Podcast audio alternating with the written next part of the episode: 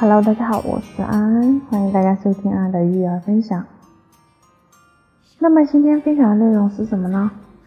就是最近啊，然后看到一篇文章，我想给大家分享一下，就是儿童的退热和防止抽风的新观念。那么国内呢出台了，就是零到五岁的儿童因不明急性发热诊断和处理若干问题。循证指南，然后呢，我也就是发现了这样的一篇文章，所以想和大家分享一下。其实发热是儿童门诊、儿科门诊最常见的症状之一，而且很大一部分可能是由于自限性的病毒感染引起的，也有部分可能是细菌感染，还有呢就是还有的小孩子可能就是他们说的隔夜烧，对不对？吃隔了。就是吃多了嘛，对不对？吃多了那个消，嗯，然后不能正常的消化大便，然后呢，他就可能发生这样子的一个啊发烧的情况。还有呢，就是很多时候那个隔夜烧啊，很多家长可能就会让医生去摸摸肚子呀，给他做做做下推拿，可能就会好了，对不对？这样的一种情况。那么。嗯，在这里呢，安安也就是聊一下哈，在发热的发热的过程当中，就是像发烧的过程当中，有一小部分的孩子发生严重的状态，而且热性惊厥就是最常见的严重症状之一，就像有的小孩子烧的那个抖啊、抽筋啊，对不对？其实不是，不论是单纯性的还是复杂性的，表现出来都是非常令人担忧的。令父母担忧的，对不对？我小孩子发烧的时候，我都睡不着觉。所以，其实，在这种情况下，不论是啊，你去看大夫呀，或者说你家长啊，啊，不要说啊，带到医院你就不管了，这个时间也是要注意观察的。之前呢，很多年有一条不成文的规矩，就是在医生和家长中间流传，就是当体温。得不到及时下降，就会导致热性惊厥的发生。所以，包括医生在内，普遍认为，每当体温超过三十八点五度以上，就要尽快服用退热药降温。所以，三十年来，每一个发热的孩子，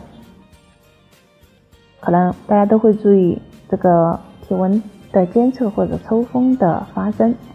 不仅能能如此呢，当体温超过三十八点五摄氏度，都要尽快服用退热药。若服用退热药以后体温下降慢，还是建议家长有条件的可以洗温水浴帮助降温，对不对？这是大家的一个观念。那么这里就要给大家分享，就是退热和防止抽风的新观念了。可以说有一些是颠覆性的变化。第一呢，退热药并不能预防热性的惊厥，也不可以作为预防。性的一个应用，所以也不主张体温三十八点五度以上就积极给孩子服用退热药。这样呢，退热的目的就是为了提高孩子的舒适度。当孩子的体温已经超过三十八点五了，精神仍然非常好，没有不适的表现的时候，是不需要用退热的。当孩子的体温并达到三十五点三十八点五度的，可以啊，精神不佳呀、疲惫呀、疼痛等不适的感觉的时候。肯定要服用退热药的。当服用退热药以后，并未改善他的一个症状的时候，我们肯定就要考虑用其他的方式了，对不对？当孩子的体温仍然引起家长的过度焦虑，也可以作为一个应用退热药的一个因素要加以考虑。第四呢，就是物理降温，像温水擦浴或者冰敷、酒精擦身体，其实这些都是不再推荐应用的。温水擦浴呢，虽然会有助于体温的下降，会增加孩子的这样子的情况呢，也会增加孩子的不适，所以说建议不用最好。冰敷呢不能够降温，还会引起寒颤、起鸡皮疙瘩、哭闹等新的不适，也不推荐使用。酒精擦浴呢更有很多的问题，也不推荐使用。第五呢，就是发热的儿童不应该穿的太多，也不要穿的太少。很多家长啊，他已经发烧了，感冒了啊，已经发烧了，然后给他就是少穿一点吧，脱一件衣服吧，对不对？那有的家长也会想，哇，他那个感冒感冒了要注意保暖，给他哎盖得厚厚的，这是好说捂一下啊，出出汗就好了，所以这些都是不建议的哈。还有啊，六岁六月就是六个月以上的儿童，就是不要单独使用体温的高低这一标准来鉴别危危重啊，鉴别他的这个病情的严重或者不严重。如果发现三到六个月的儿童体温摄氏度三十九度或者以上的时候，就可以判断至少是中危。发热患儿存在心动过速，则可以判断至少是中危哈，就是说他的这个心跳很快呀，对不对？还有就是，嗯，三个月以下的体温为三十八度或者以上的时候，可能就要考虑是危险度比较高了。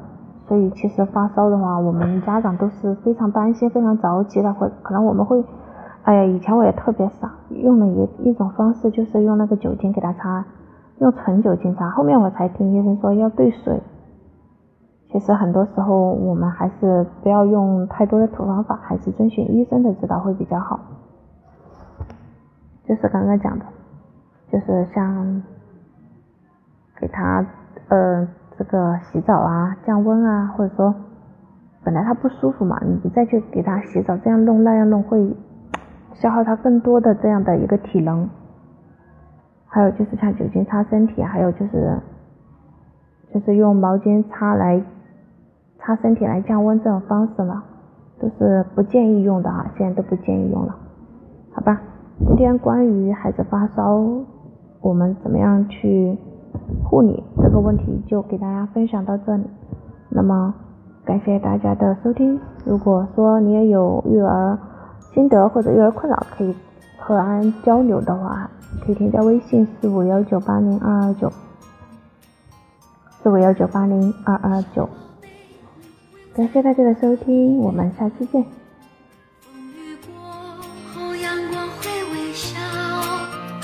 平安的希望的未来，就像红。